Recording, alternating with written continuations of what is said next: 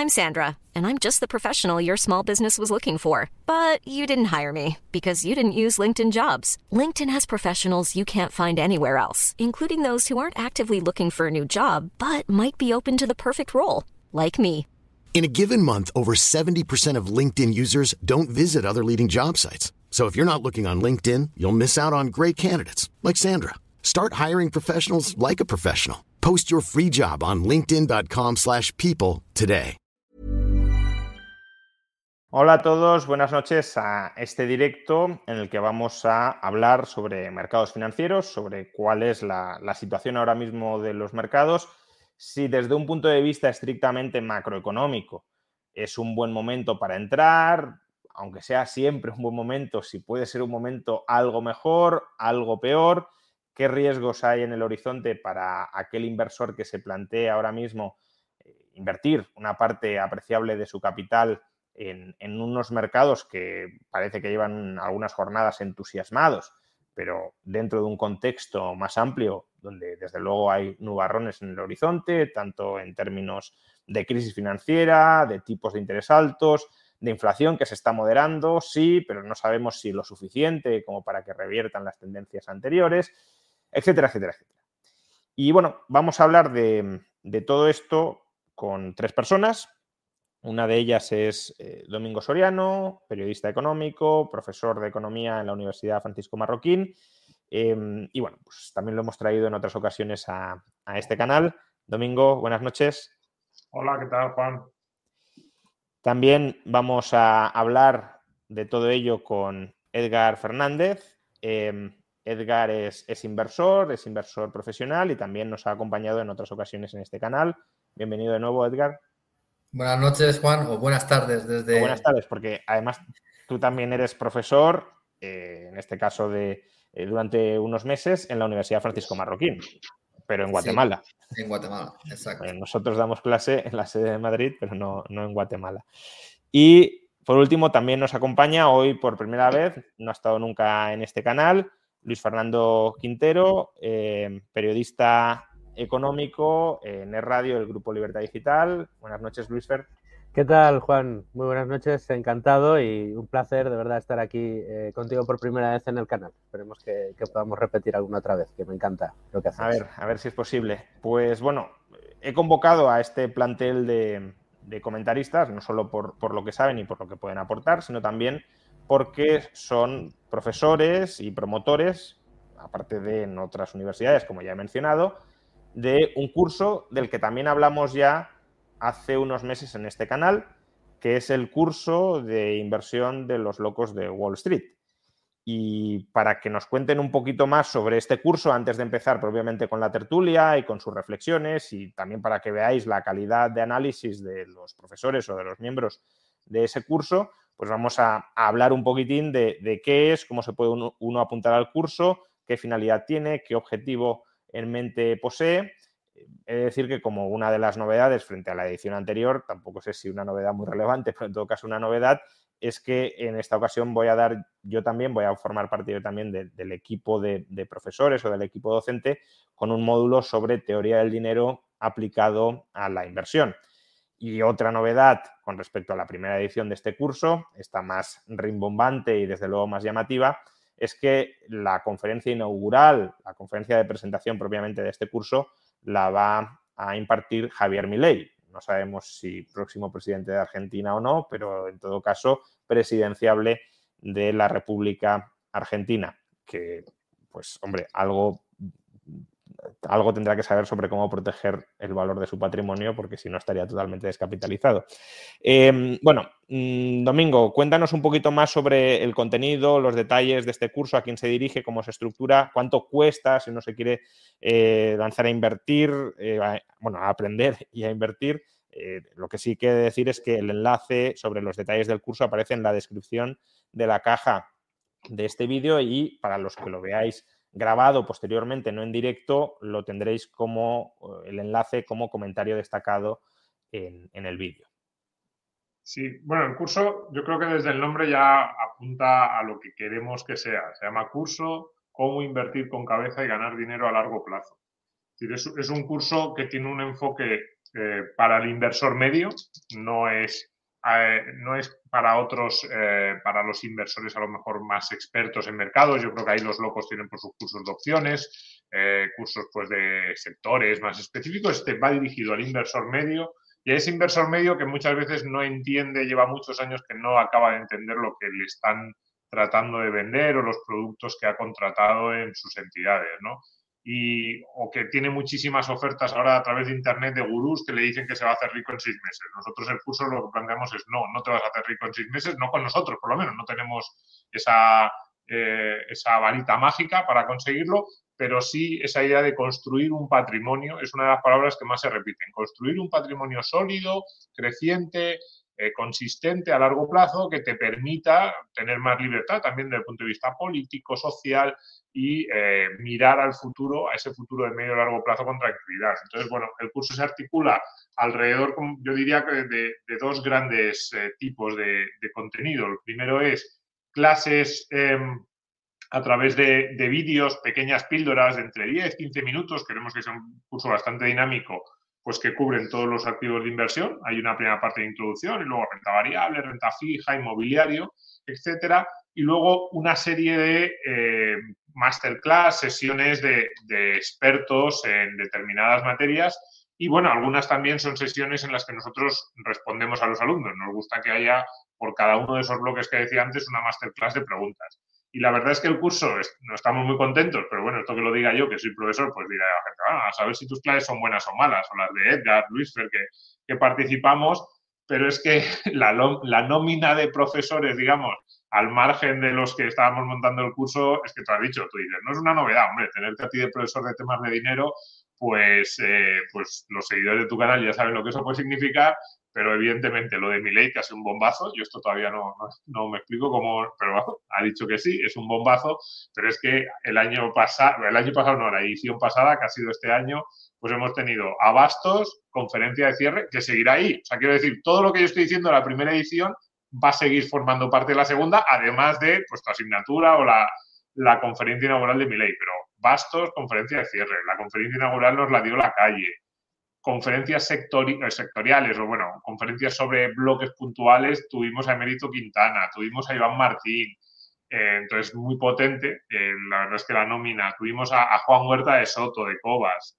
pues ese, es el estilo. Entonces, queremos que el pequeño inversor aprenda lo que a nosotros nos habría gustado que nos contaran cuando teníamos 20 años que todos los mercados como un casino. Nosotros tampoco nos lo creemos, pero que sin embargo sí pensamos que puede ser una buena manera que los mercados y algunos de esos productos financieros que a veces nos dan miedo pueden ser una buena manera de construir un patrimonio de aquí a 15, 20 años, patrimonio sólido que nos vaya acompañando durante nuestra vida. Em, Edgar, em, hemos hablado de los locos de Wall Street mm, y, Domingo ha dicho que son pues, un, nutrido grupo de profesores o profesionales, pero ¿nos puedes hablar un poquito más de, de quiénes son? Porque al final esta es una de las almas de, o el alma de los promotores de este, de este curso. Entonces, ¿quién hay detrás de este nombre tan, bueno, pues, pues locos, ¿no? Parece que sea gente un poco eh, alocada, irracionales, impulsivos, pero no es ese el objetivo, ¿no? ¿Quiénes están ahí? ¿Quiénes sí, pues somos unos locos muy, muy cuerdos, ¿no? Y la historia de locos es bastante, es bastante curiosa. La voy a resumir muy, muy rápidamente. Eh, yo coincidí en el, eh, en el Austrian Economic Center de, de, Viena con Che, que es uno de los otros locos. Nos eh, diría que nos enamoramos enseguida. Eh, me invitó a dar clases, él es profesor de la Universidad de Málaga, me invitó a dar clases ahí eh, en la Universidad de Málaga y ahí habíamos por tres profesores y tres alumnos que después invertimos juntos, montamos un, grupo de WhatsApp y empezamos a invertir juntos y, y, ya avanzamos a hacer reuniones por Zoom y dijimos, ¿por qué? Estas reuniones por Zoom, ¿por qué no las hacemos en abierto? Y así que se una, que se una más gente, ¿no? Y así, y así surgió, y así surgió, tres profesores y, tres alumnos.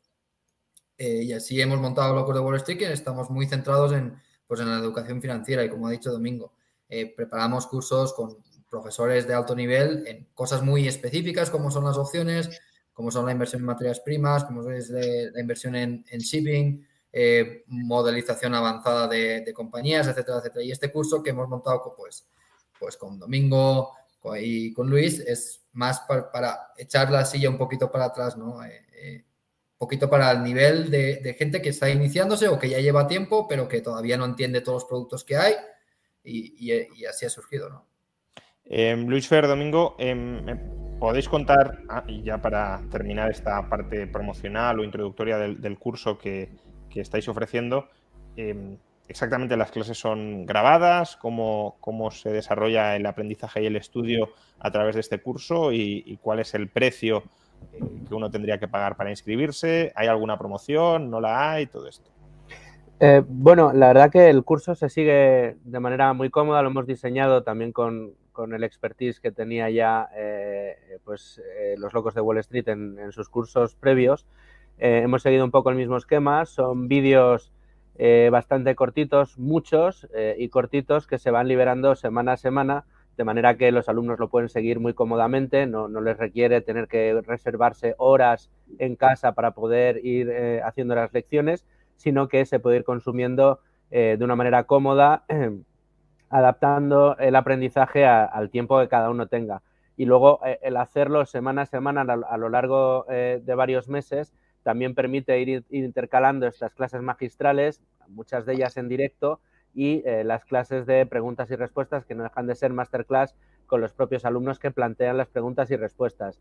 Se le da también mucho, eh, se le ha dado también mucho valor al foro que, tiene el curso, en el que a diario los alumnos plantean las cuestiones que les van, eh, las preguntas que se les van ocurriendo o las dudas que van teniendo a medida que van desarrollando el programa y lo van dejando en el foro y todos los profesores pues nos metemos a diario y no hay una pregunta o intentamos que no haya eh, ninguna pregunta que eh, tarde más de 24 horas en eh, solucionarse. Además es muy curioso porque los propios alumnos ahí entablan debates muy, muy interesantes. Es decir, son clases grabadas en vídeo que se combinan con clases magistrales en directo y con clases de preguntas y respuestas también en directo. Y luego al final de cada bloque pues están los test que, resuelven los, los alumnos. Em, una de las novedades, como bien decías, eh, es que tú eh, te incorporas como profesor al, claustro del curso, cosa que celebramos todos. Eh, creo que son muchos años ya, Juan Ramón, los que nos llevamos siguiendo y que nos conocemos. La confianza es extraordinaria y, y, bueno, tu calidad como profesor tú no la vas a decir porque eres muy modesto, pero nosotros la tenemos que celebrar y yo creo que es una muy, muy buena noticia para los alumnos. El curso salió a la venta ayer, la segunda edición de este curso que haya una segunda edición es una buena noticia, pues la primera ha funcionado y el feedback que tenemos de los alumnos es fantástico, cosa que agradecemos muchísimo porque nosotros humildemente lo que intentamos es dotar de esas herramientas para que al final cada uno tome sus decisiones de manera responsable y parece que el objetivo eh, se ha cumplido porque la mayoría de ellos ya está montando eh, su propia cartera de inversión con las piedras de toque que probablemente hoy comentemos a lo largo de la tertulia. Y por último, el tema del precio. Hay un precio de lanzamiento domingo. Eh, tenemos eh, el precio PVP. Eh, es que no, no, tengo la plantilla delante domingo, pero el precio de lanzamiento ahora son 377 son 377 con IVA, es el precio un poco especial de lanzamiento durante los próximos días. 377 y hay un par de hay como tres planes de pago para el que lo quiera comprar pues en un solo pago 377 y luego en tres meses y en seis meses por, porque para el que quiera algún plazo más. Por cierto, que he visto a un comentarista, que además comentarista espontáneo de tu canal Rayo, que pone estoy haciendo el curso y es espectacular. Con lo cual celebro mucho que las dos comunidades se junten, que ya estuviera alguno de ellos y además, pues bueno, que, un alumno es la, es la, mejor publicidad siempre, que un alumno eh, diga esto, eh, se lo agradezco mucho y bueno, yo creo que es a ese nivel, nivel medio iniciático, gente que o no sabe nada o está empezando y o lleva un, tiempecito entrando en los mercados y hay cosas sobre las que todavía duda, de verdad creo que hay pocos cursos que, estén eh, que tengan esa nómina de profesores y, lo amplio que, intentamos dar el tema. Preguntan que cuántas horas dura el curso. Eh, es decir, la duración de todos los vídeos aproximadamente cuánto es. Los vídeos serían unas 70 horas, luego están las clases magistrales, eh, bueno, eso añadiría, no, los vídeos un poco menos, unos 55, 60, las clases magistrales serían 15, 20 más, eh, este año habrá más, claro, porque vamos a todas las de la las mantenemos y habrá las, las nuevas. Y luego está pues hacer los exámenes, eh, bueno, la parte de estudio. Nosotros contamos más o menos hora y media por cada hora que entregamos de vídeo y serían pues unas 70 horas eh, que nosotros le contamos al alumno pues que le va a llevar unas 100, entre 100 y 120 horas. Es un curso bastante denso. Ha habido momentos, denso no por complicado, pero sí ha habido momentos que hemos dicho, es que estamos metiendo mucho, pero también queríamos que no hubiese demasiado, que el inversor medio se pueda encontrar en una entidad financiera ningún producto que no tratásemos, que no comentásemos, que no resolviésemos las dudas fundamentales. Entonces, al final, pues eh, nos ha quedado muy completo. La verdad es que yo estoy muy contento y la sensación con los alumnos es inmejorable, así que esperemos que esta segunda edición vaya también como la primera. Bueno, otro espontáneo, ya que te ha hecho ilusión el anterior, dice, yo se lo compré a mi padre y está muy contento, a ver si con esta educación deja de votar al PSOE. ya, eso, ya no, el curso no habla de esto para nada, eso sí lo, lo tengo que decir, pero ahí ya cada uno y, bueno, preguntan también, aunque no, tampoco querría centrar eh, todo el tiempo en esto, pero bueno, obviamente eh, estamos explicando el curso y surgen preguntas. Eh, Ángel González pregunta, ¿para una persona de unos 50 años con nivel medio o medio bajo merece la pena o el enfoque es demasiado largo plazo? Es ahora un amigo. O sea, supongo que no es él, sino para otro.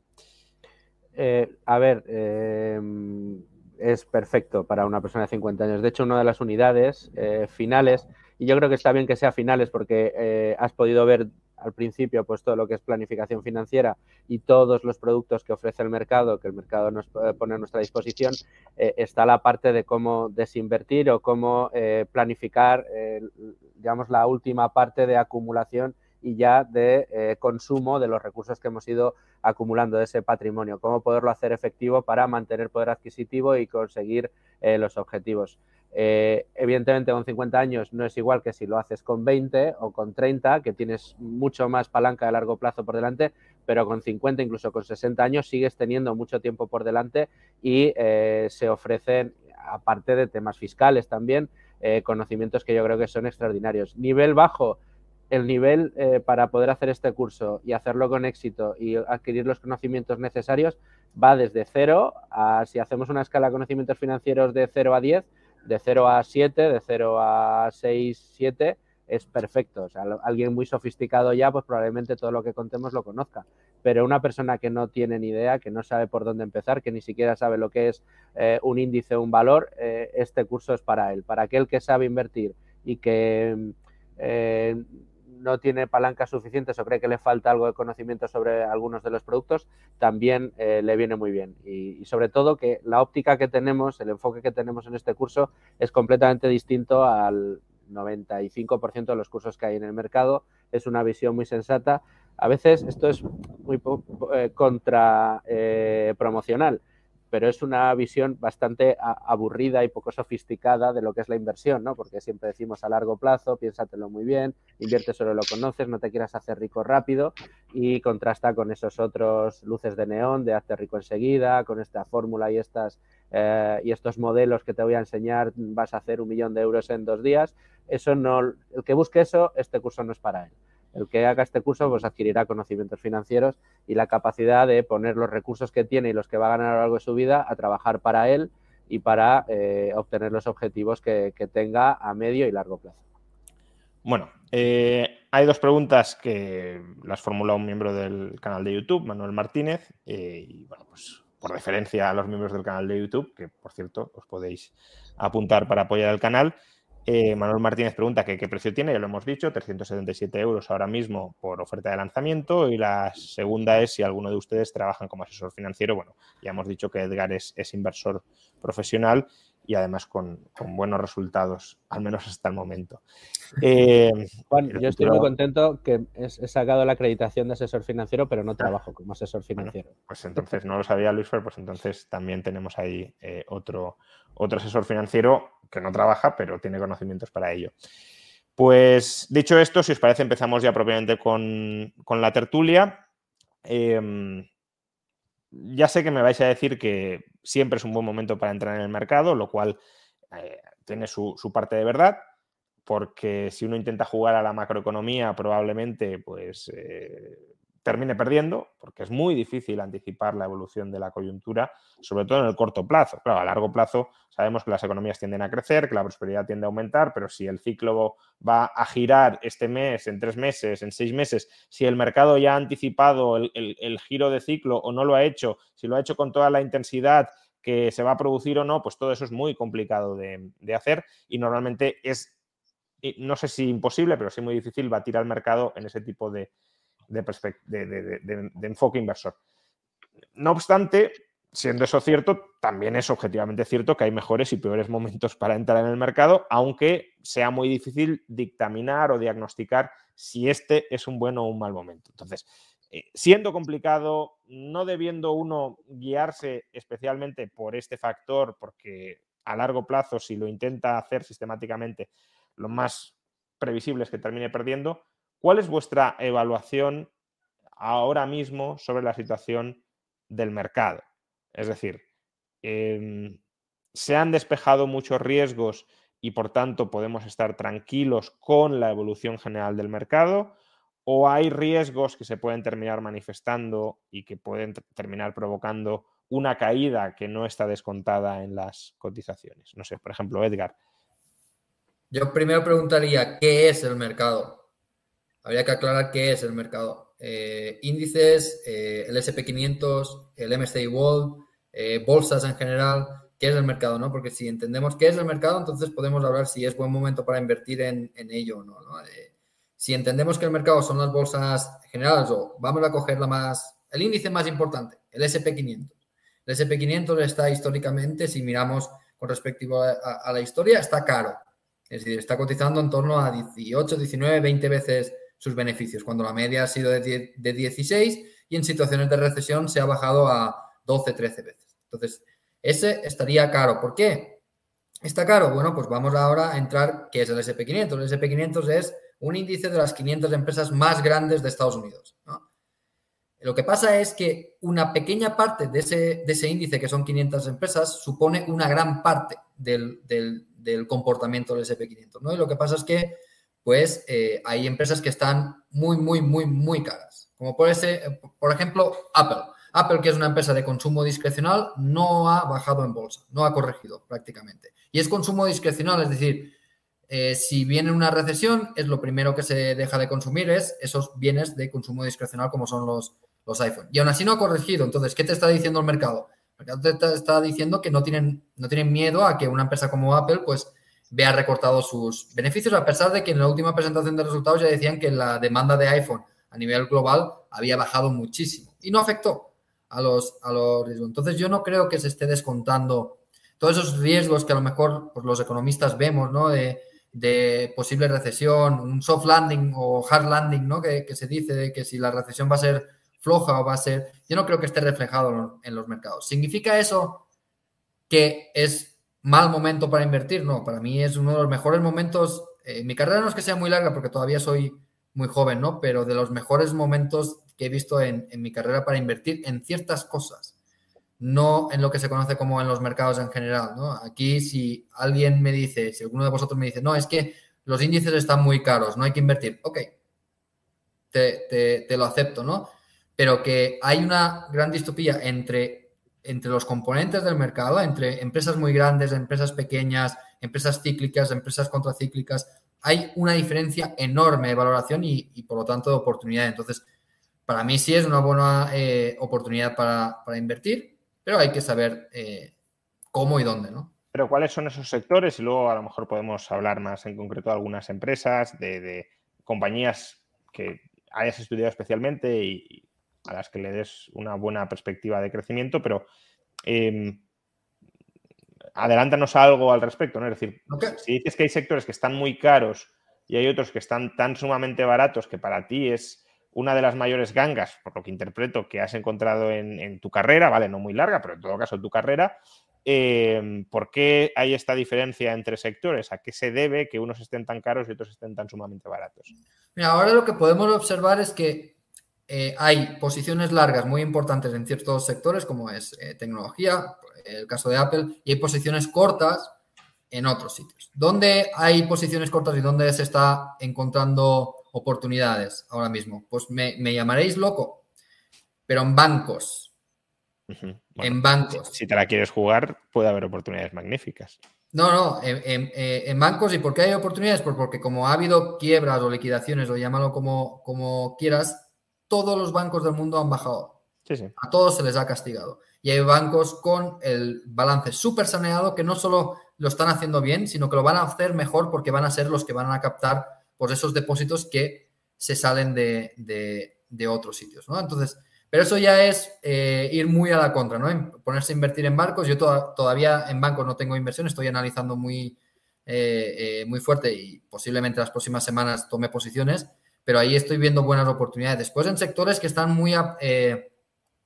se ha castigado mucho a las empresas que tienen deuda, independientemente de la situación de la deuda y la situación de la empresa, ¿no? Las empresas que han estado endeudadas ¡pum!, se las ha castigado indiscriminatoriamente. Y te encuentras empresas que tienen flujos de caja súper recurrentes, los, los tipos de interés fijos no los tienen variables, o sea, no tienen exposición de riesgo al tipo de interés y, un negocio muy recurrente que es anticíclico en contra de, de, lo que pueda pasar en la economía. De hecho, hay empresas que si lo hace mal la economía, ellos lo hacen mejor, como puede ser activos de cárceles privadas en Estados Unidos. O sea, que tienen muchísima deuda, pero tienen un, flujo de caja recurrente eh, enorme, ¿no? Y se les ha castigado. Hay también oportunidades en negocios de streaming. Por ejemplo, en streaming, la única que está valorada bien en el negocio es Netflix. Esa es la única que está valorada. Pero hay otras como Paramount Comedy, eh, Warner Bros., que son empresas que también tienen muchísima deuda, pero una, capacidad de generación de caja enorme, ¿no? Y están y, por ejemplo, Warner Bros., la gente lo castiga por la deuda que tiene, pero tiene deuda que vence en 2040 y a un tipo de interés del 3% fijo. O sea, no, no tiene peligro eh, eh, esa deuda, ¿no? Y generan mucho, mucha caja en comparación a lo que, a lo que, a lo que cotizan. O un sector que a mí me encanta muchísimo ahora, transporte marítimo los barcos. Ya llevo tiempo hablando de, ello y desde que empecé a hablar de ello, creo que la primera vez que vine contigo, Juan, ya, ya lo comenté. Desde entonces ha multiplicado por dos la mayoría de, los precios de, las navieras que comenté la primera vez, ya han multiplicado por dos, pero todavía están muy baratas. ¿Y por qué? Pues porque el ciclo de, los barcos funciona de tal forma de que un barco es muy caro de construir. Hay barcos que cuestan 150 millones de dólares, dos años en construirse y además están entrando nuevas regulaciones medioambientales, lo que, lo que hace que los dueños de barcos no estén renovando la flota. Entonces, hay una, la flota, sobre todo de transporte de petróleo, es muy antigua, está muy, es muy antigua y llega, y la vida de estos barcos tiene 20 o 25 años. A los 20 o 25 años se tienen que ir a tratamiento. Entonces, ves que la flota no está creciendo, ves que, no, eh, que se está envejeciendo, las nuevas regulaciones eh, medioambientales y, ves que por la parte de la demanda, la demanda es súper estable. Incluso en época de crisis como 2008, la demanda eh, mundial de petróleo, de, transporte de petróleo, bajó un 2% en 2008. En 2001 bajó un 0,3%. O sea, la demanda es, de este tipo de barcos es súper estable. Y además pasa que las políticas medioambientales están provocando que las refinerías se estén cerrando en países, en Europa, por ejemplo, o Estados Unidos, Ahí se están cerrando las refinerías, que son los países que consumen, y se están abriendo en los países que producen. Entonces, ¿eso qué pasa? Que el petróleo refinado va a tener que viajar mucho más, porque antes se llevaba a Europa el crudo, en, Europa se refinaba y en Europa se consumía. Ahora no, Europa cierra, Estados Unidos cierra, Australia está cerrando refinerías y se llevan todos a Middle East o a, o a China, que son países que sí consumen, pero que exportan mucho. Entonces, la cantidad de barcos que se va a necesitar para esas nuevas rutas, ¿no? Y también la guerra de Ucrania también ha, pues, ha permitido ¿no? que los barcos tengan que viajar más lejos, porque antes Rusia enviaba petróleo por un, por un, por un tubo a Europa y ahora el petróleo de Rusia se tiene que ir en barco hasta India, en India se refina y, y de India viene a Europa y se lo compramos igualmente.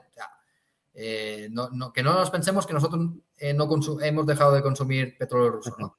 Estaría el petróleo a 500 dólares si, si hubiéramos dejado de, de consumir petróleo eh, ruso. Pues esas son algunas dinámicas y hay, y hay muchas más, pero para eso son cosas muy de nicho, muy, muy, muy específicas, ¿no? Que, te, que para el inversor que pueda estar interesado en nuestro curso también, o sea, puede hacerlo. No necesitas ser Edgar y conocer estas empresas, necesitas saber que hay ETFs, ¿no? Que hay formas de exponerse o fondos de inversión formas de exponerse a este tipo de, inversiones, sin ser tú el que, el que, el que las haga, ¿no? Hay ETFs buenísimos de, empresas, por ejemplo, transporte marítimo. Hay ETFs de transporte marítimo. Eh, ¿Te interesa, yo qué sé, eh, eh, la energía porque ves que hay problemas o materiales básicos, como por ejemplo el estaño, el estaño que es un material básico que se utiliza para absolutamente todo sin que lo sepamos. Nuestro iPhone lleva estaño, los coches llevan estaño, los eléctricos llevan más y es un material súper básico que no hay proyectos en marcha, no se están abriendo minas. Entonces, ¿qué pasa cuando deja de, de aflorar la oferta y la demanda sigue aumentando poco, poco, poco, poco, poco, poco, ¿no? Se produce un squeeze y se va, y se va el precio por, eh, por las nubes, Entonces, por cierto, en, el curso, ya que has mencionado ETFs y demás, también explicáis, por supuesto, qué es un ETF, pero, por ejemplo, cómo invertir en un ETF, es decir, una cosa es saber qué es un ETF y otra cosa es tener el dinero y decir, oye, quiero invertir en uno, ¿cómo lo hago? ¿Cómo me pongo? ¿no? La técnica más, más práctica y elemental. Este tipo de cosas también aparecen en el, en el curso. Sí, de, hecho, aparecen en la primera edición y como los alumnos nos pedían, casi es una obsesión los alumnos, el tema práctico, en esta segunda edición vamos a dedicar una semana específicamente a operativa, operativa que en ocasiones hemos pensado, bueno, es hacer un contrato muchas veces a través de Internet, pero es que muchos alumnos a los que nos piden exactamente este tipo de preguntas, así que le vamos a dedicar una semana exclusiva a ese, a ese tema porque es, es, de los que más preocupa y yo también lo entiendo. ¿eh? A veces nosotros que estamos dentro lo damos por sentado y no hay que dar por sentado. Hay gente que entiendo que no lo ha hecho nunca y dice, no, no, explícame casi paso a paso. Vale, eh, seguimos con, estos temas de los que estábamos hablando. Entonces, eh, es un momento, por lo que entiendo que dice Edgar, mm, en términos generales, o en términos promedio, mejor dicho, no especialmente bueno, porque la bolsa en promedio está cara, pero en algunos sectores o en algunos tipos de empresas es un momento muy bueno. ¿Y por qué creéis que la bolsa está cara? Em, quiero decir, el, Standard Poor's, Edgar lo comentaba, está a 20 veces beneficio, pero si los beneficios en 2024 aumentaran, pues ya estaría, digamos, más cerca de lo que podrían ser promedios históricos. Además, también durante los últimos años hemos tenido el Standard Poor's bastante por encima de esas 20 veces. Con lo cual, si regresáramos a la normalidad antigua, que es una normalidad a la que se puede regresar si, como anticipan los mercados, vamos a un entorno de bajadas de tipos de interés, pues también tendríamos múltiplos más elevados que justificarían los precios actuales o incluso precios superiores. Entonces, si eso es así, ¿qué temores tenéis en el horizonte para que este, esta narrativa no se termine plasmando o quizá no se termine plasmando? Bueno, mm, Edgar, bueno, voy yo. Eh, yo iba a decir que yo más que temor lo que tengo es una enorme incertidumbre. Es decir, esto pasa siempre, la, idea esta que repetimos muchas veces muy cansino de no, nunca se sabe lo que va a pasar en el futuro. Pero yo ahora Mm, es como más, es como nunca sé lo que va a pasar en el futuro, pero ahora es que no, realmente eh, incluso escenarios más o menos probables me cuesta anticipar. Porque planteaba el lo de los bancos, luego en la, en la charla, ahí en el, en el, chat había alguno que decía, es que los bancos son, eh, no se sabe nunca lo que hay en el balance, es una caja negra. Es verdad, entonces, eh, bueno, Edgar ahora niega, dice que sí, a mí me da mucho miedo, decía Edgar, no, yo no compro bancos que en deuda pública, a mí me parece que ahora mismo hay una incertidumbre sobre el sector financiero. Esa idea que hemos repetido tanto de se está formando la burbuja de deuda de, renta fija más grande de la historia. Y buena parte, además, concentrada en deuda pública. Claro, esa burbuja, yo, creo que ha sido así. Es decir, yo creo que del año 2015 al año 2022, eh, más o menos, se ha producido una distorsión en los mercados de renta fija por muchas circunstancias eso, eso, eso en algún momento tiene que aparecer. Ya ha aparecido algo en estas quiebras o en estos procesos en Estados Unidos con estos bancos eh, que, pues, eh, que cuando han tenido dificultades y han tenido que poner algunos de esos activos en el mercado, lo han tenido que hacer con un enorme descuento y han pasado, lo han pasado mal. Ahora, ¿quién tiene eso? ¿Va a tener que deshacerlo o va a poder aguantarlo al vencimiento? Em, cuál sería el nivel de descuento con el que lo tendría que vender. Decía, por, había un comentarista que decía, cuidado, que él, planteaba que se anticipaba que los tipos van a, ya no van a seguir subiendo, sino que van a bajar y que podría ser un buen momento para el growth.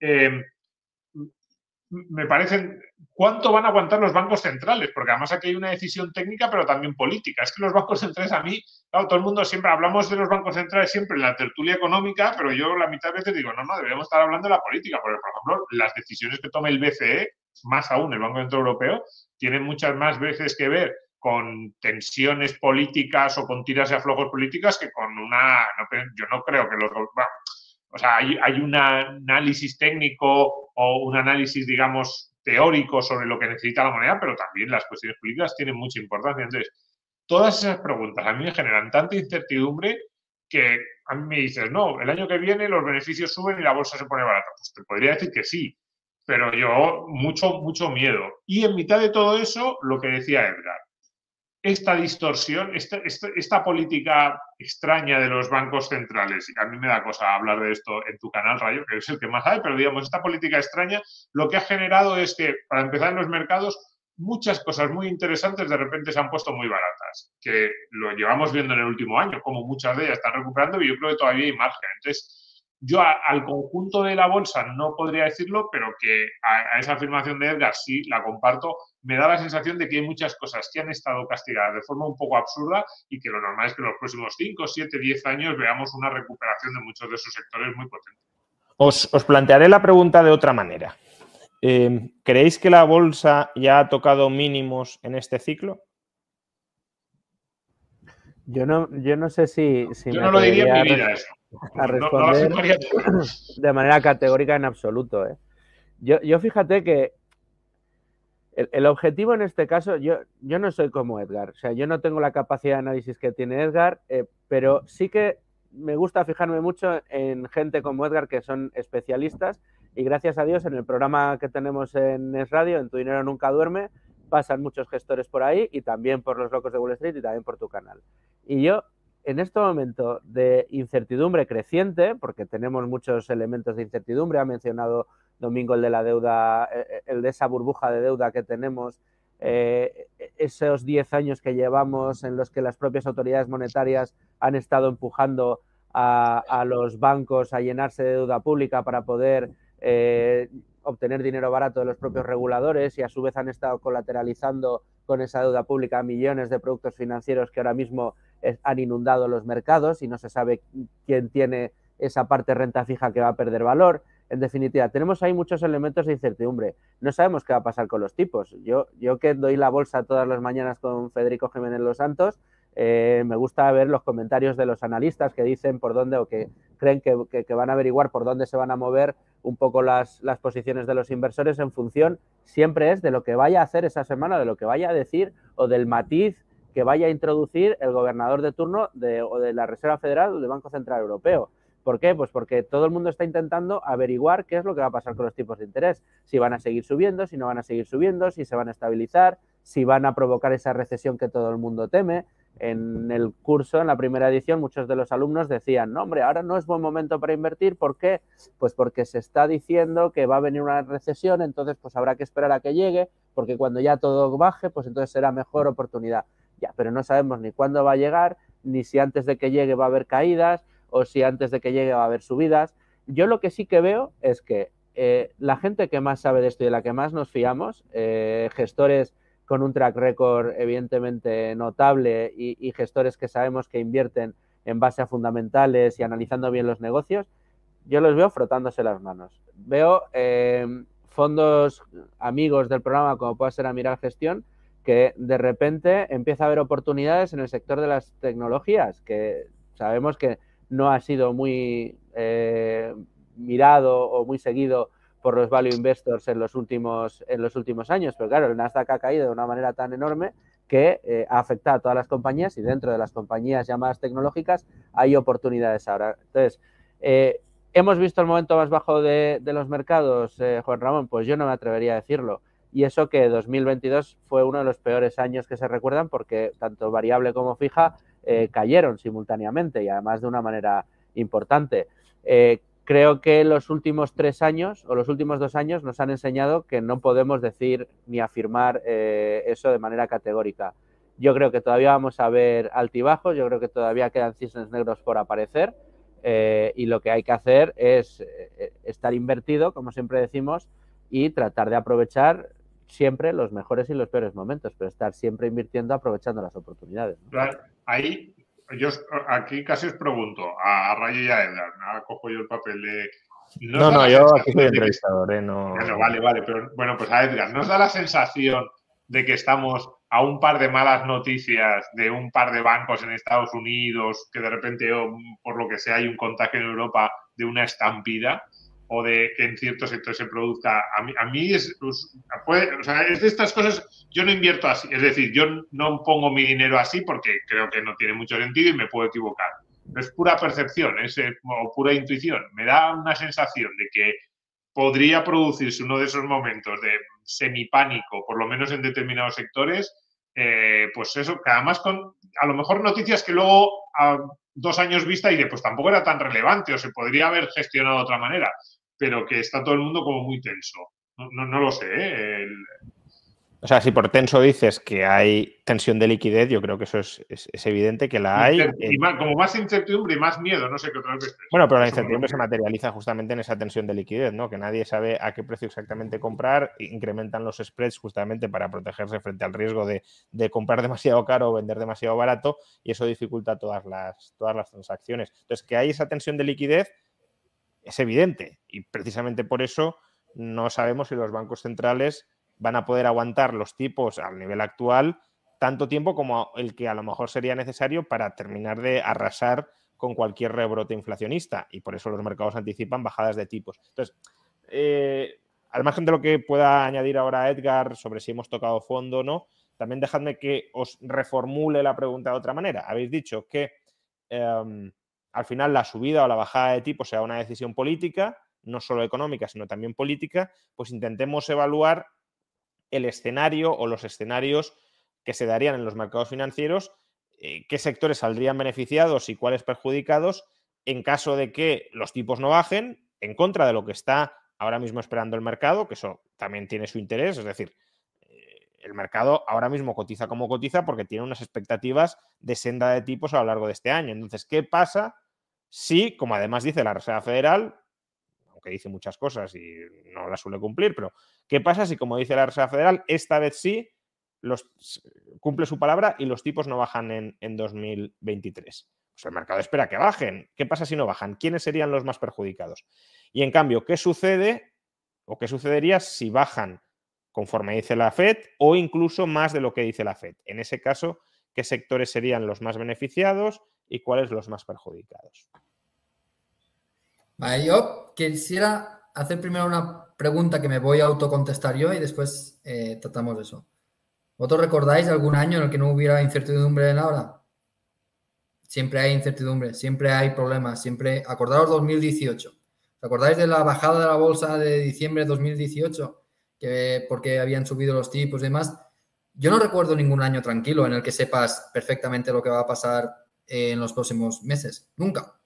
Nunca. Siempre hay algún riesgo. Siempre en alguna parte del mundo siempre está pasando eh, algo. Entonces, invertir o, intentar, ¿no? Intentar ver, bueno, y, ahora, ¿cómo salimos de esta? Eh, eh, es difícil. Lo que dice Juan, que hay escasez de liquidez. si me lo permites, por darte la, la réplica en esto, si tú mismo dices que hay sectores o empresas con oportunidades como las que no has visto nunca, también será porque en esos sectores o empresas a lo mejor hay malos análisis en algunos casos, pero en otros, como el que has mencionado de la banca, eh, porque hay también mucha incertidumbre o especialmente incertidumbre en esos sectores. Exacto, exacto. Es que ese era mi punto, ¿no? Que la incertidumbre es nuestra amiga, eh, no nuestra enemiga si hacemos bien el trabajo. ¿no? Eh, si hacemos bien el trabajo, la incertidumbre es nuestra amiga.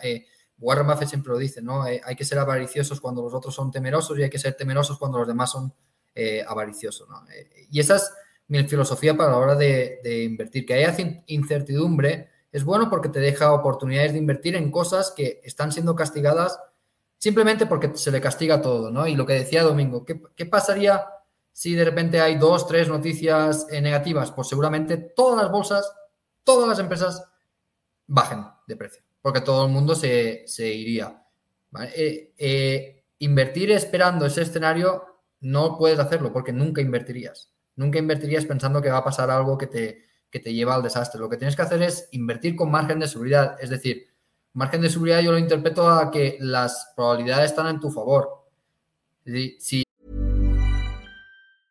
Life is full of awesome what ifs, and some not so much, like unexpected medical costs. That's why United Healthcare provides Health Protector Guard fixed indemnity insurance plans to supplement your primary plan and help manage out of pocket costs. Learn more at uh1.com. There's never been a faster or easier way to start your weight loss journey than with PlushCare.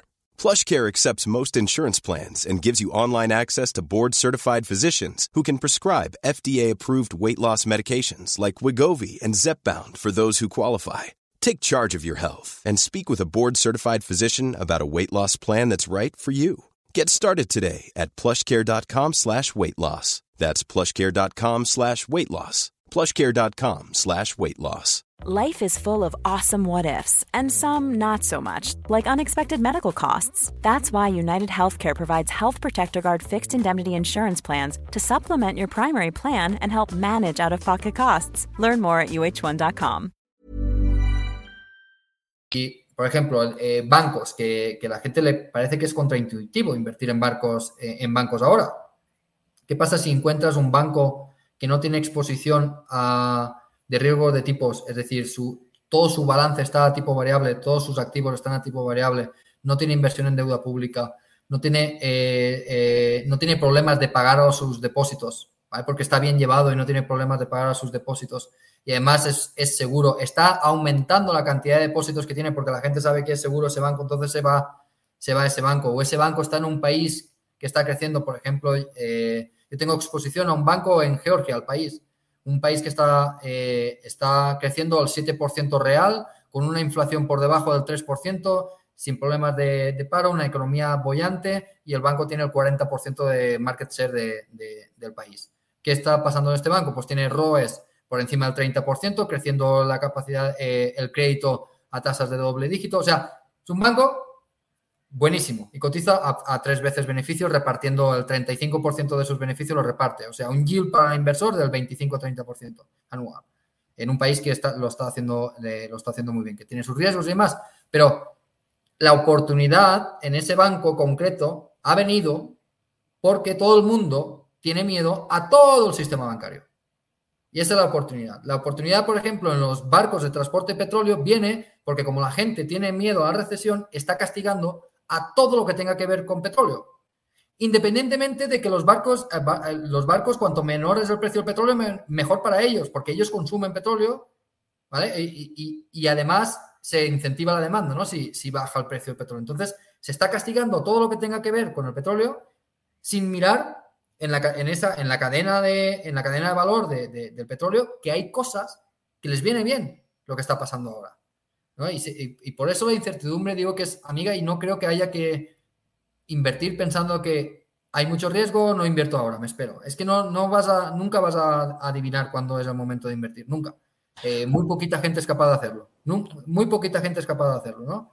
Y además nuestra psicología nos, la psicología humana siempre nos lleva a seguir tendencias. Cuando todo sube, todo el mundo quiere invertir, cuando todo baja, todo el mundo quiere desinvertir, ¿no? Cuando tendría que ser lo contrario, cuando todo sube, vendes y cuando todo baja, compras poco reafirmando el, argumento que estaba trayendo Edgar, yo siendo bastante escéptico con la inversión en el sistema financiero, en cualquier parte del sistema financiero, por, por la caja negra que supone muchas veces para el análisis, pero bueno, hemos visto que en esta crisis hay una parte del sistema financiero que se ha visto muy beneficiada, que son los fondos monetarios, y entonces, pues un poco reafirmando lo que decía Edgar, cuanto más parecido sea un banco a un fondo monetario, es decir, inversiones a corto plazo, inversiones a, deuda variable, etcétera, más sólido, más sano o más eh, resistente será frente a estos momentos de adversidad y más cuota de mercado puede ganar, etcétera. Por tanto, claro que se puede hacer análisis de, entidades financieras, aunque sea especialmente a lo mejor delicado por, la caja negra que supone muchas veces su balance. Pero bueno, dicho esto, eh, volvamos a la pregunta que os he formulado. Em, y que además está muy ligada también con, la perspectiva, y si queréis eh, opinar sobre ello también lo podéis manifestar, con la perspectiva que tengáis sobre la inflación. Si la inflación baja bastante o bastante más de lo esperado, pues los tipos de interés bajarán, incluso más de lo que espera el mercado. Y si la inflación se resiste a bajar o incluso repunta, pues los tipos de interés, hombre, como decía antes Domingo, todo mucho presiones políticas y demás, no son solo decisiones puramente económicas, pero habrá más argumentos económicos de peso para no bajarlos o no bajarlos al ritmo que anticipa el mercado. Y si eso es así, en esos dos posibles escenarios macro en los que nos vamos a mover, em, habría que añadir, pues, cuánto resiste la economía y cuánto cae y por tanto cómo fluctúan los beneficios de las empresas. Pero si nos centramos únicamente en la variable tipos de interés y por tanto múltiplos en bolsa, em, ¿qué sectores saldrían ganando de que o, saldrían perdiendo menos de que los tipos de interés no bajaran como anticipa el mercado, y en cambio, ¿cuáles saldrían ganando eh, o perdiendo si los tipos bajan tanto o más de lo que anticipa el mercado? Edgar. bueno, pues eh, empiezo yo. O sea, siempre se ha dicho que eh, el tipo de interés afecta muchísimo a la valoración relativa del value y el growth. Es decir, el growth, que se entienda por, por growth, las empresas que, que todo su valor está en el futuro porque van a crecer. Entonces, si todo su valor está en el futuro, unos tipos de interés altos no, no conviene porque al, llevar al presente esos valores futuros, pues vale menos. Y el value eh, les interesa tipos de interés altos porque relativamente como sus flujos de caja los, los están eh, haciendo en el presente, pues valen más. Y, y, típicamente, y esto lo podemos estudiar históricamente, los tipos de interés pues mueven un poquito esta diferenciación de value y growth. Lo que pasa es que, como tú has dicho, eh, el mercado ya está descontando bajadas de tipos de interés y el growth ya ha funcionado muy bien este año. Entonces, que es, eh, decir que los tipos, que bajar los tipos de interés va a beneficiar al growth, eh, posiblemente no, porque ya está descontado. Si no, mirad la cotización de Nvidia, que cotiza 30 veces ventas. Por ejemplo, por, decir un, un, ejemplo, ¿no? Nvidia. Eh, o sea, ya se ha descontado. Estos primeros cinco meses del año para el growth ha sido muy bueno. ¿Qué pasaría si, como tú dices, que el mercado espera que bajen los tipos y en realidad no bajen? Pues el growth se perjudicaría porque esas, expectativas cambiarían, ¿no? Y se, se beneficiaría el, el, value que tiene. Es que no me gusta hablar de growth y value porque em, no me gusta, ¿no? Pero eh, porque creo que una buena inversión tiene de los dos componentes, ¿no? Que está barata y que vaya a crecer en el futuro. Pero si cogemos eso que académicamente ¿no? pues, eh, está más o menos aceptado, pues que los tipos se mantuvieran altos beneficiaría mucho al value y, si, y, si, y perjudicaría mucho al growth. ¿no? Y, si, y si de verdad bajan los tipos de interés, en realidad no, no tendría que pasar nada porque esa bajada ya está reflejada en las cotizaciones actuales. Entonces, no debería pasar eh, nada. Pero si, bajaran más de lo anticipado, el growth saldría, saldría más relativamente beneficiado. Exacto. Y, es un juego de expectativas. Por ubicarnos un poco, porque, bueno, ya has dicho que las empresas growth son las que tienen una inversión más a largo plazo o una mayor duración de, la cartera de inversión de, esas compañías, pero por descender un poco sobre el terreno, ¿qué, tipo de empresas serían empresas growth y qué tipo de empresas serían empresas value? Para que nos ubiquemos y sepamos de qué estamos hablando. A ver, eh, académicamente ¿no? Se define como growth aquellas empresas que cotizan a múltiplos altos y value aquellas empresas que cotizan a múltiplos bajos, lo cual me parece una estupidez enorme. Para mí, eh, yo divido más sobre la temporalidad de los flujos de caja. Para mí, growth es algo que los flujos de caja los van a producir en el futuro y value es algo que los flujos de caja lo están produciendo ahora. ¿no? Y lo que pasa es que normalmente el value crece menos, es una inversión más lenta, ¿no? Es, es, eh, pues, industriales. Normalmente siempre están en industriales, en empresas pues, que están pasando por un mal momento eh, eh, momentáneo, etcétera, etcétera. ¿no? Pero es, o sea, es, la definición académica a mí no me gusta, múltiplos altos, no, no tiene ningún sentido. Una empresa puede estar cotizando múltiplos altos y ser value perfectamente. ¿Por qué? Porque ha tenido problemas momentáneos o, lo que sea, ¿no? pero sí, yo lo, distinguiría por los flujos, la naturaleza de los flujos y cuándo se van a producir esos flujos. Y el growth es en el futuro. Eh, imaginemos Nvidia. ¿Por qué Nvidia está subiendo tanto de bolsa? Porque con la narrativa de la inteligencia artificial, los productos de Nvidia van a ser muy necesitados en el futuro. No lo sé. La verdad que no tengo mirada la, la, compañía, ¿no? Eh, porque algo que cotiza 30 veces sus ventas anuales no, no me interesa lo más mínimo. aunque vaya a crecer mucho en el futuro. Pero eso es lo que está reflejando el mercado, que la inteligencia artificial hará aumentar muchísimo la demanda de los productos de, Nvidia. Entonces, los flujos no, está no los está generando ahora, pero el mercado tiene expectativas de que los genere el futuro. Y si además los tipos de interés van a bajar, esos flujos futuros se van a descontar al presente a una menor tasa, entonces tendrá más valor. Y el value es lo contrario, el value es empresas. Pero, te pedía ejemplos concretos, que, ya sé que, no es tan fácil como dar ejemplos de un sector, porque puede haber empresas en un sector que sean value y otras que sean growth, pero bueno, eh, en principio podríamos decir que tecnológicas suelen ser growth, por ejemplo, porque están como tratando de invertir y de conseguir y cosechar beneficios en el futuro. Y supermercados, por ejemplo, salvo que sea una empresa que esté en expansión y abriendo muchos nuevos eh, establecimientos y demás, sería más típicamente value, por ejemplo. Exacto, sería pues la tecnología, no, no, no toda la tecnología, ¿no? Porque eh, tiene que ser tecnología y además con expectativas muy altas. Y hay que diferenciar, porque, por ejemplo, ahora los últimos meses empresas tecnológicas de servicios de IT han corregido muchísimo en bolsa, ¿no? Porque Anteriormente había unas expectativas de que estas empresas iban a crecer muchísimo por el COVID, la digitalización, etcétera, etcétera, etcétera. Esas expectativas han cambiado, ha bajado la cotización una barbaridad y ahora están muchas de ellas pues a múltiplos que se, que se considerarían más de, value, ¿no? De, pues 12, 13 veces beneficios, ¿no? Que, que a pesar de ser una empresa que, un sector IT que, tenga expectativas de crecimiento, pues no está, no, no se catalogaría como, como como, como growth, ¿no? O por ejemplo, Apple, no, Apple no, perdón, es Google y Meta estaban en el Russell 1000 Value. O sea, en el índice, en el ETF de las mil empresas Value eh, de Estados Unidos estaban antes eh, Meta, que es Facebook, y, y, Google, y van a desaparecer. ¿Por qué? Porque se han revalorizado mucho. O sea, Meta eh, estaba cotizando a 90 dólares el año pasado y ahora está a 200, no sé dónde está, 230. Entonces, las categorías también cambian, ¿no? Porque eh, no hay que, bueno, pues todo esto es growth y todo esto es value, no. O sea, dentro de un sector que puedas conocer como growth, que puede ser tecnológico, pues hay cosas que, pues que el mercado no está reconociendo, ¿no?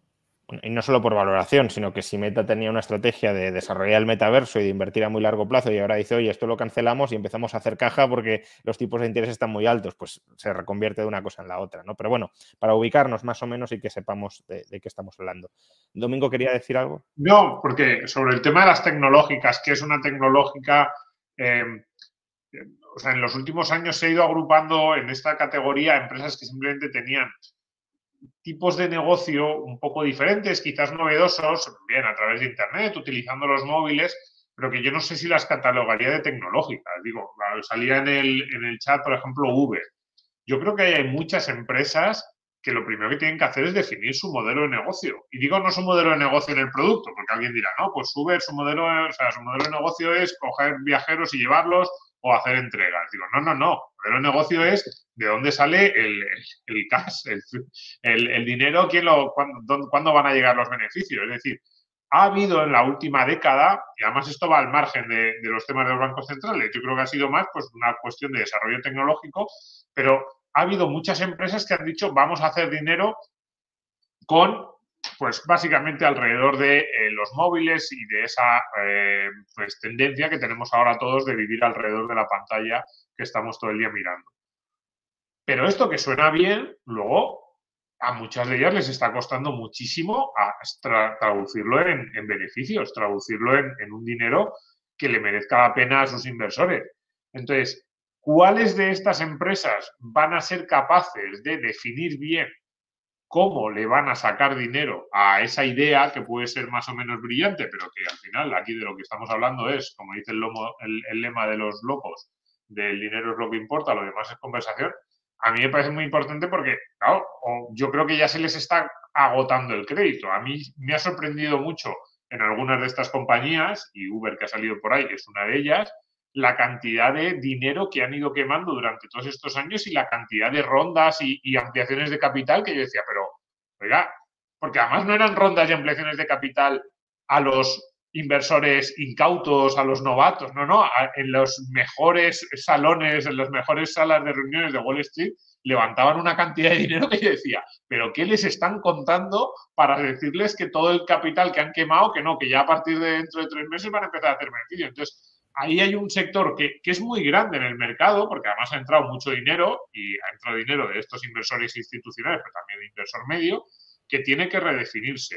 Luego hay una segunda, hay una segunda cuestión que a mí me genera muchas dudas que tiene que ver con el sector financiero que, eh, porque durante años nos han estado diciendo, yo, pues hablas con tus amigos, eh, que tengo unos cuantos que trabajan en el sector financiero y te dicen, no, es que lo que necesitamos nosotros es que nos dejen volver a cobrar por lo que hacemos, ¿no? Esta idea un poco de que, claro, no estábamos pudiendo sacar márgenes porque los tipos de interés estaban a cero de repente empiezan a subir los tipos de interés y lo que te empiezan a quebrar son bancos. Y dices, pero no decíais que lo que necesitabais era poder meter márgenes. No, no, porque es que ahora el problema es que tenemos aquí una bola enorme de deuda de renta fija que está, em, eh, que si suben los tipos no vale nada o tenemos problemas como la tengamos que colocar. Y cada uno dice, pero, bueno, entonces, ¿a, qué estamos? A tu pregunta de si suben los tipos, ¿a quién beneficia o baja? Siempre nos habían dicho que iba a beneficiar a los bancos y ahora parece que están todos un poco acongojados con. No, lo que pasa, Domingo, es que los bancos que han hecho de banco lo están haciendo bien. Los, el, NIM, el net, Income, el Net Interest Margin, les está subiendo mucho. A los que lo han hecho bien. ¿Qué pasa? Que había bancos que no hacían su función bancaria. Y, no quiero meterme en esto porque si no es el profesor Rayo no, es que aquí hay mucho debate de qué es ser un banco, ¿no? Porque justamente, claro, ¿quién, quién, ¿qué bancos lo están pasando mal? Aquellos que han invertido a muy largo plazo con deuda corto y que además no han cubierto el riesgo de duración. Pero bueno, que hay gente que entiende que un banco es eso, que un banco es invertir a largo con deuda corto. Entonces, si has hecho eso y además no te has cubierto contra el riesgo de duración, lo cual si es verdad que un banco es invertir a largo con deuda corto, pues ¿para qué te lo vas a cubrir? Estás haciendo tu, tu negocio como tal pues esos son los que lo están haciendo peor. Ahora, si un banco hace lo que algunos creemos que debería hacer un banco, que es no descalzar masivamente plazos, sino ser intermediario financiero, eh, coordinando adecuadamente activos y pasivos por duración y por riesgo, entonces sí, claro, esos bancos lo estarán haciendo bien porque no habrán invertido a muy largo plazo y ahora podrán reinvertir a tipos de interés más altos. Exacto. Y además es que yo, uno de mis errores de inversión más grandes de mi carrera ha sido no ponerme corto en bancos, porque es que se veía, o sea, lo, vimos a todo lo pasado, lo hemos visto como han quebrado bancos, pero es que si tú mirabas el balance del Silicon Valley Bank, por ejemplo, si lo mirabas, estaba clarísimo que iba a pasar esto.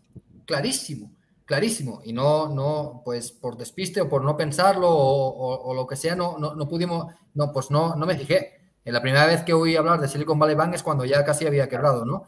no, eh, no se puede analizar todas las empresas que hay en el mercado, ¿no? es imposible.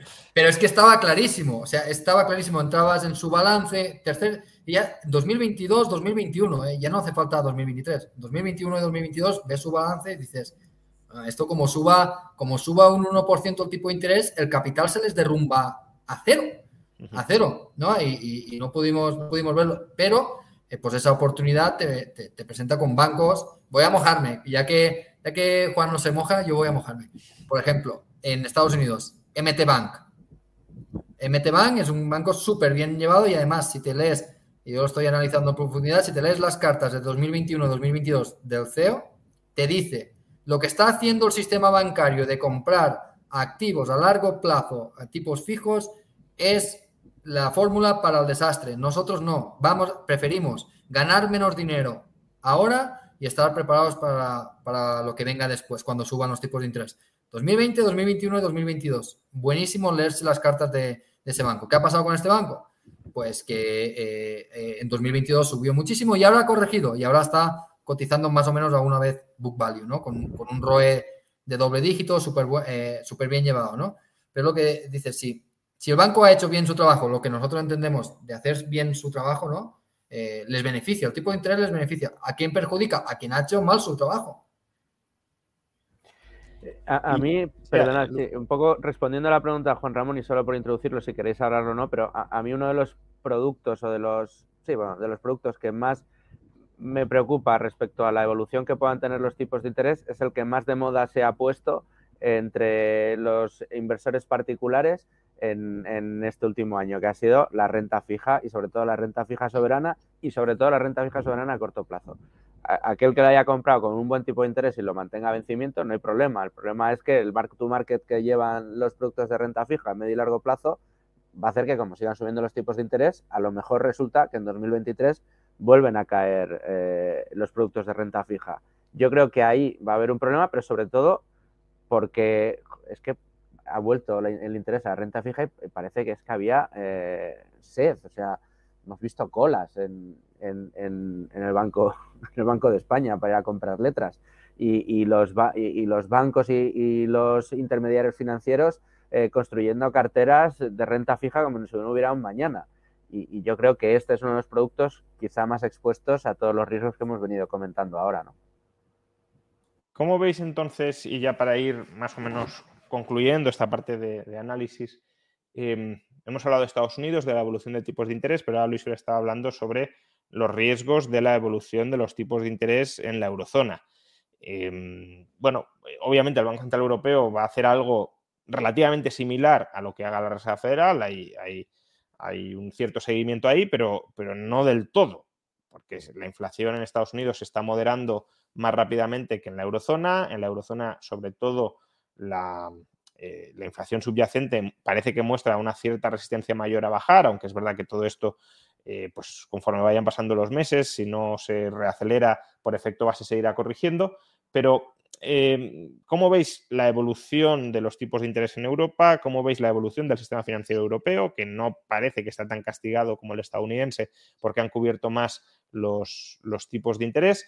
¿Y cómo veis la evolución de las bolsas europeas? Y aquí también me interesa que en cierto modo evaluéis eh, esa brecha que siempre ha habido entre Estados Unidos, las bolsas estadounidenses y las europeas. Estados Unidos lo ha hecho sistemáticamente mejor que Europa, pero parece que en algún momento, o parecería que en algún momento ese diferencial tiene que corregir, tiene que revertir. Entonces, ¿tiene sentido que Europa en la coyuntura actual, en general, vaya a hacerlo mejor que Estados Unidos para, en cierto modo, corregir ese desequilibrio? Yo, no soy especialmente optimista en, el, punto de vista macro o así en medio plazo, aunque Europa vaya a generar más crecimiento de Estados Unidos. me da la sensación de que seguimos siendo una economía mucho menos dinámica, mucho más rígida.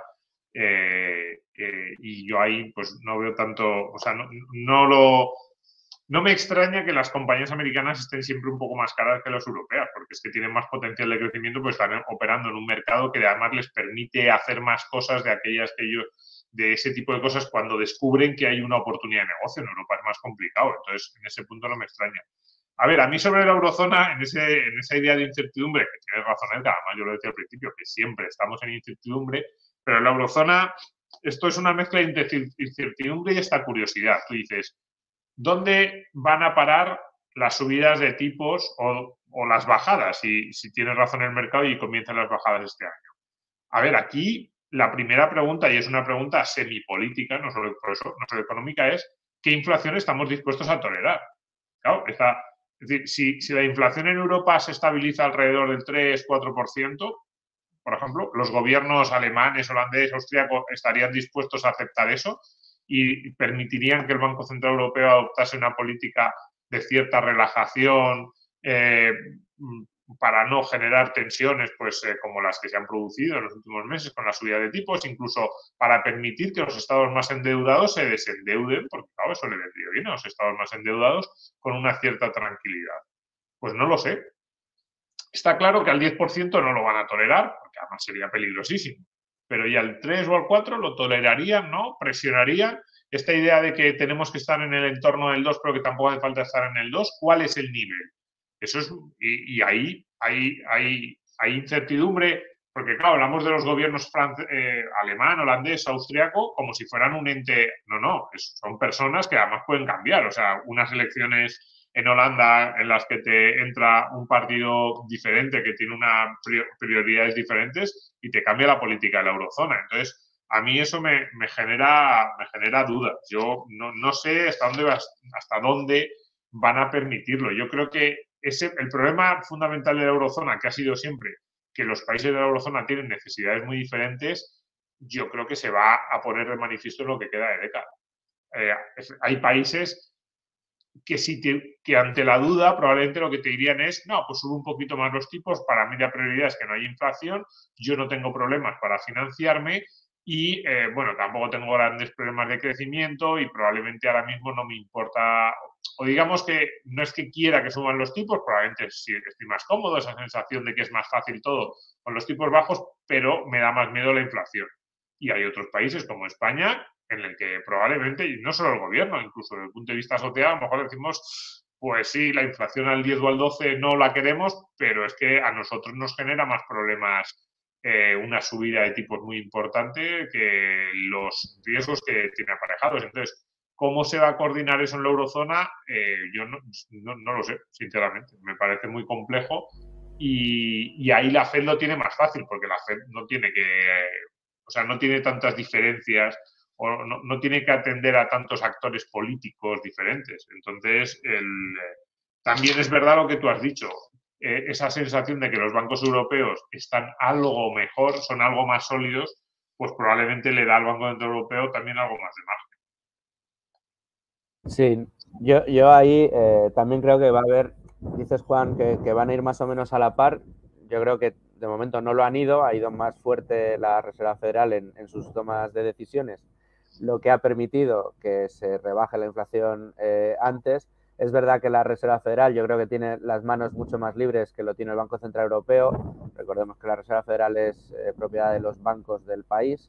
Eh, el Banco Central Europeo es propiedad de los bancos centrales de los países que están controlados por los distintos gobiernos, con lo cual tiene un componente político que yo creo que no es menor en este caso y más en el escenario que se plantearía con subidas más ambiciosas de tipos de interés para tratar de embridar antes la inflación, eh, que en Europa supondría que buena parte de los países, sobre todo los periféricos estos, que seguimos enganchados a la teta, seguimos eh, ahí eh, con esos mecanismos especiales que se pusieron en marcha, pues los veríamos caer. Con lo cual, mi sensación es que al Banco Central Europeo le va a costar mucho más el tomar decisiones más ambiciosas de tipos de interés y esto yo no sé si llegaría a plantear un escenario que yo todavía no he leído en ningún eh, análisis, pero que creo que a lo mejor podríamos llegar a plantear lo que es que el dólar se recupere mucho antes que el euro y que veamos una diferencia entre divisas muy, muy importante en no muy largo plazo, eh, igual en un medio plazo. De hecho, las casas de análisis más grandes están con lo que ha dicho eh, Luis, ¿no? todos están recomendando salirse de Europa y, posicionarse en dólares. Eso es lo que recomiendan las casas de análisis. Después el mercado hace lo que quiere, porque la posición en corto, en bonos del Estado a corto plazo de, Estados Unidos, es la mayor de la historia de, las finanzas ahora mismo. Nunca, nunca, nunca, nunca había tanta gente posicionada netamente en corto en contra de los bonos a corto plazo de, Estados Unidos. Y, pero sí, las casas de análisis, lo que dice Luis, recomiendan salirse de Europa y exponerse al dólar. ¿Y por qué esta posición tan corta, tan agresiva? ¿Por el techo de deuda? ¿Por la perspectiva de bajada de tipos de interés? No sabría decirte, pero sí que, sí que viene muy. O sea, si miras cómo está evolucionando eh, eh, este aumento de posiciones cortas, sí que parece que sea por lo del techo de deuda, ¿no? Sí, que parece, pero nunca sabes, o sea, nunca sabes por qué están haciéndolo, ¿no? Pero sí, en el tiempo sí que parece coincidir mucho eh, pues con el techo de deuda en Estados Unidos. Y, para terminar, hemos hablado de Estados Unidos, de Europa y un breve comentario sobre España, porque, bueno, parece que España de alguna manera está resistiendo algo mejor este clima de desaceleración, eh, sin duda global, eh, pero también europeo, aunque Europa lo ha, rebotado más o lo ha hecho menos mal de lo que se esperaba, pero también en las últimas semanas hemos visto datos en Alemania, en Reino Unido, aunque no sea parte de la Unión Europea, eh, que, bueno, no, pintan bien. Veremos si es solo flor marchita de un día o se empiezan a acumular con otros datos negativos. Pero en cualquier caso, parece que España pues, está creando más empleo de lo habitual eh, o de lo esperado y también de lo habitual. Eh, la actividad está rebotando, el turismo está ayudando. ¿Cómo veis la, situación en España más allá de si se materializa pues ese evento de que, llevamos mucho tiempo esperando y que no se materializa, no esperando de deseando, sino de temiendo, eh, de pues, una crisis de deuda, una subida de tipos de interés que, genere cierto descrédito entre las finanzas públicas españolas, al margen de ese riesgo que siempre está ahí y va a estar ahí mientras estemos muy endeudados y, pues, al bur de lo que haga o deje de hacer el Banco Central Europeo. Em, ¿Cómo veis la perspectiva de la economía española eh, pues, y por tanto de los mercados? Porque al final esto es una tertulia más financiera que macro, pero todo influye. De la economía española y de los mercados financieros españoles, lo que queda de 2023 y 2024.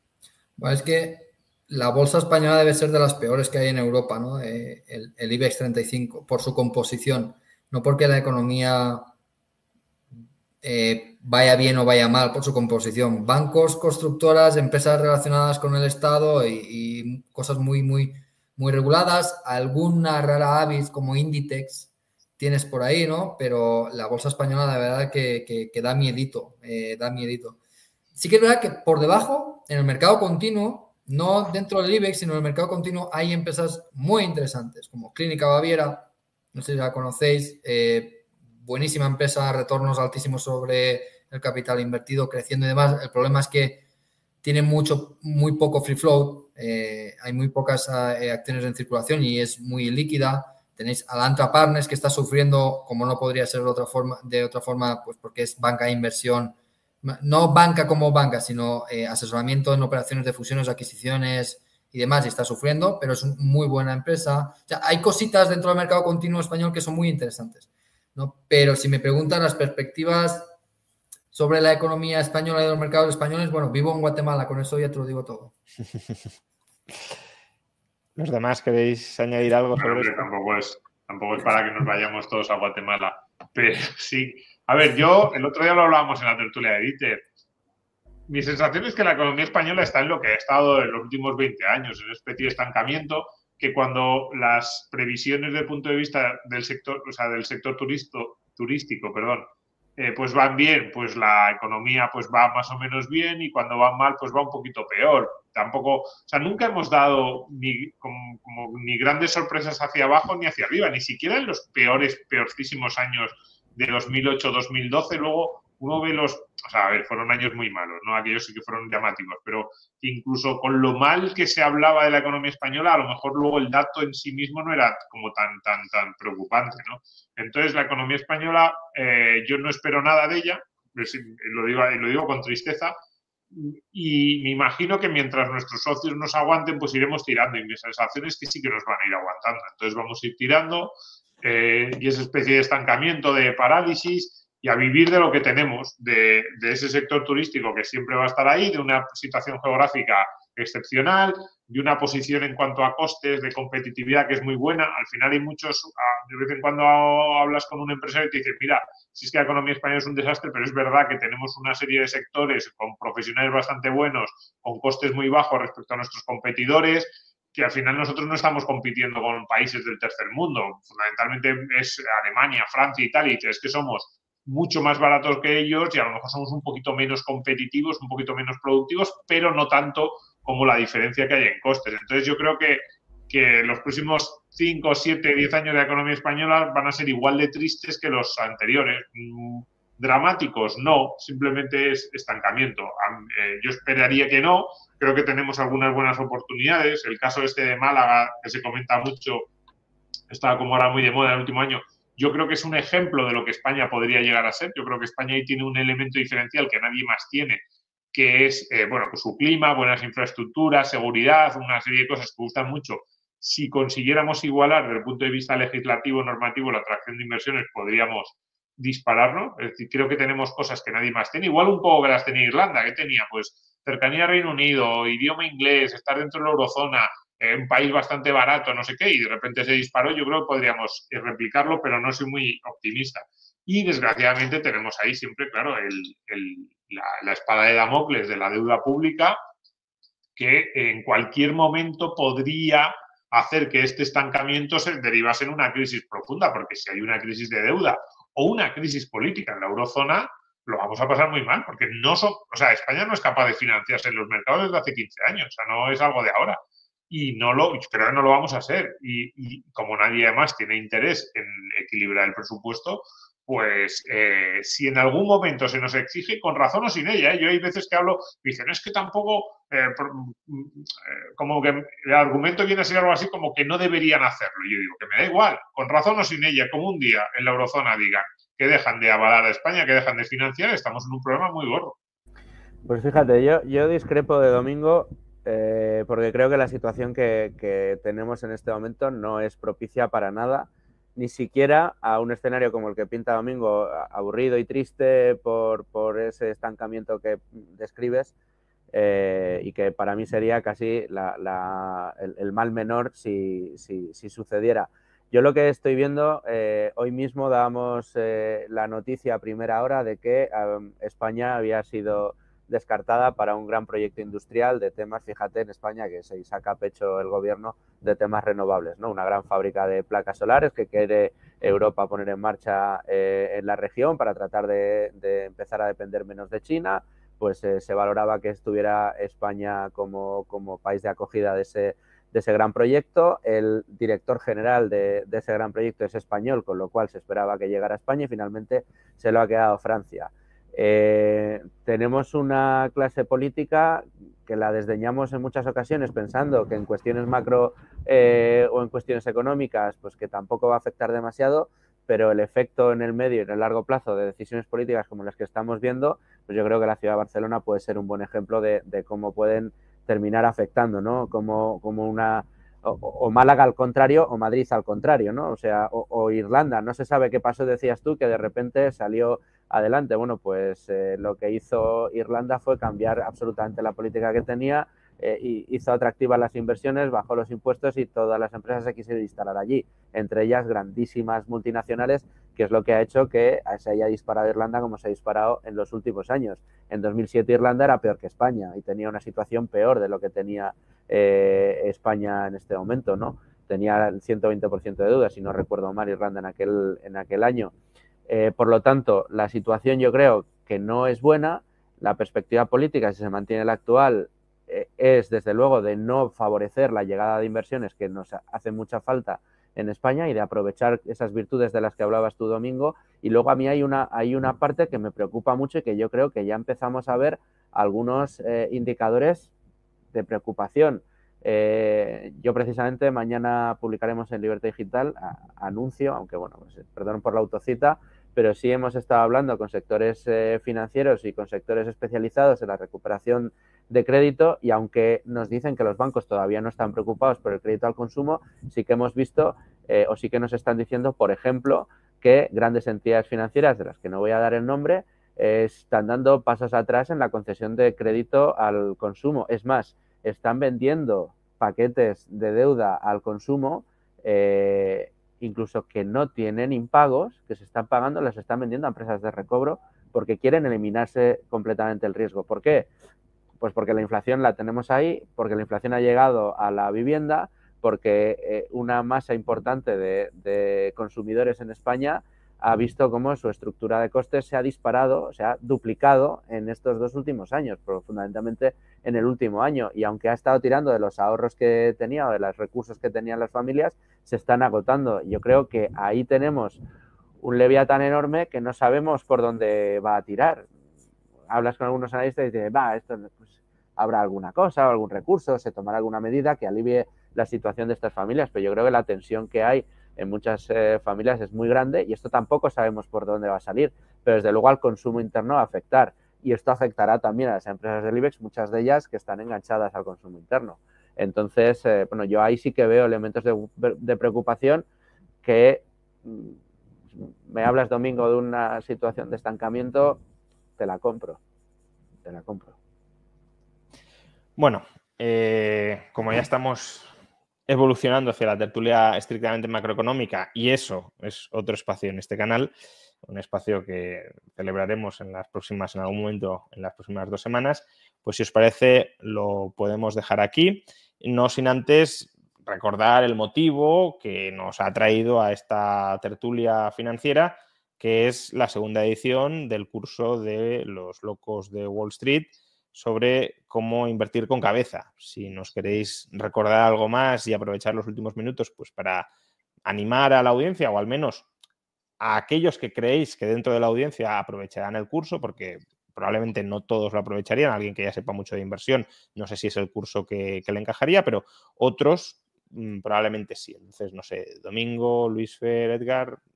Bueno, no, no, es, eh, a ver, es verdad, el, el curso para el inversor medio yo creo que es muy útil, es verdad, para alguien muy avanzado, lo decía yo al principio, ese, probablemente los cursos que tienen los locos eh, de los que ha hablado Edgar son más, más eh, son mejores o, este le podría sonar todo allá sabido. Yo muchas veces digo que, incluso esas cosas conviene repasarlas, pero vamos, es un curso para el inversor medio.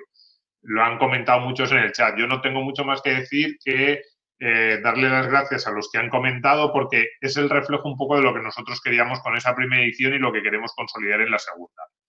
Personas con un nivel de conocimientos bajo y medio que se sienten inseguras cuando se acercan a los mercados financieros, que sienten que es muy importante invertir bien, ahorrar con sentido y luego destinar ese ahorro a una inversión que les permita construir un patrimonio para ellos, para sus familias, que les permita ganar tranquilidad en el futuro y que sintiendo que es muy importante o no lo hacen o lo hacen atemorizados, con, una mezcla de, de miedo, de prevención, no se fían de esa entidad financiera con la que están, y al mismo tiempo temen a esa entidad financiera, que es, una mezcla horrible, pero es, la que tiene el inversor medio español.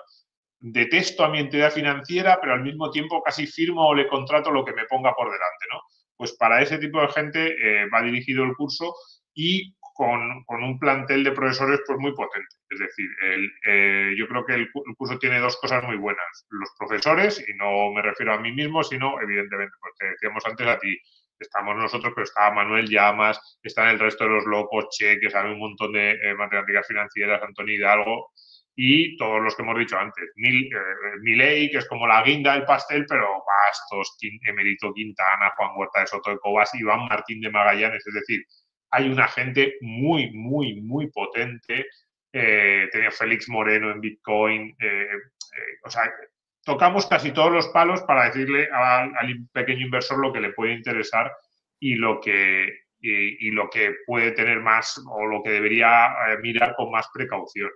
Eh, esa es la idea. Yo creo que con la metodología de los locos, que a mí, para mí ha sido un descubrimiento, esa, esas pequeñas cápsulas bien divididos semanalmente, hacérselo muy fácil al alumno, que sepa exactamente casi lo que tiene que estudiar cada día y eh, con esas clases puntuales de em, respuestas, de preguntas y respuestas, para que no sienta que estos son solo vídeos, sino que tiene la cercanía de poder preguntarnos constantemente en el foro, pues yo creo que es un curso muy completo. Eh, o sea, parece que lo estoy vendiendo que es solo porque sea yo, pero es que realmente Edgar lo sabe, que cada vez que hablamos de esto en la comunidad, entre nosotros, decimos, oye, del curso que teníamos en la cabeza a lo que ha salido, es que se ha, multiplicado por tres, y es verdad, se ha multiplicado por tres y estamos muy contentos, pero al final nos hemos ido como entusiasmando y nos ha quedado un curso que, ya decimos, bueno, ¿cuál va a ser lo siguiente? Para la tercera edición ya no lo sabemos, pero desde luego para esta, la guinda de mi ley de rayo, aunque no me guste decirlo, es de, decir paquetito cerrado. Eh, por cierto, sobre, em, porque J. Nicolás dice, buen curso, yo he ampliado la actualización. No sé si hay algún tipo de eh, para aquellos que ya hayan cursado la primera edición y digan, oye, pues yo quiero escuchar la charla de mi ley o, bueno, quiero cursar el curso de teoría del dinero de Rayo. Eh, ¿Tienen que volver a apuntarse a todo el curso? ¿Hay algún paquete de ampliación? ¿Cómo funciona eso? Hay un paquete de ampliación y todos los alumnos que han hecho la primera edición ya, ya han recibido el correo de cómo, cómo apuntarse a la, y entiendo que si hay, porque aquí también las expectativas juegan bastante, claro, dicen, si aquí cada edición lo van ampliando, pues eh, me espero a la tercera o a la cuarta o a la quinta. Eh, eso mismo sucederá en todas las siguientes ediciones. Sí, siempre, siempre, siempre sucede. Lo que pasa que el coste de actualizar es, es, mínimo. Es mínimo, ¿no? Eh, entonces, no vale la pena esperarse a la última porque no va a haber última. Sí, no, lo decía porque si añadís material, pues uno puede decir, bueno, pues ya hablaré más adelante que estará más completo, pero si más adelante ya reciben la actualización con respecto a la actual, pues no, no vale la pena. Eh, muy bien, pues no sé si alguno más quiere añadir algo sobre todo esto. Bueno, había una pregunta en, el, chat en destacados eh, que decía cómo ponderáis pero... el curso o prefieres o sea, eh, sí, había algunos que, he guardado por si daba tiempo a, contestar. Vale. Em, pero bueno, como ya estamos casi cerrando, cuestiones más operativas, por ejemplo, Pedro José Romance dice dónde se apunta y cuánto cuesta, ya lo hemos dicho, pero se habrá incorporado tarde. El, curso cuesta 377 euros, son alrededor de, 70 100 horas, según como las contabilicemos, de, trabajo, de vídeos y de, de actividades. Y eh, se apunta uno pues, en el link que puede encontrar en la descripción de este vídeo o cuando lo veáis grabado en el comentario destacado. Pues poco más. Muchas gracias por, habernos acompañado a mí y a la audiencia durante esta hora y media de entrevista, aprovechando la percha del lanzamiento de la segunda edición del curso. Y nada, espero que vaya al menos tan bien como la primera edición. Si no, te echaremos la culpa. Pues es, la, novedad. o, mi ley. También puede ser mi ley. Que no a ser mi ley. Porque se dio. Pero bueno, Muchas gracias, eh, eh, Juan. Ha sido un placer, de verdad. Venga, un abrazo a todos. Y nada, pues nos vemos en el curso. Hasta entonces. Hasta luego.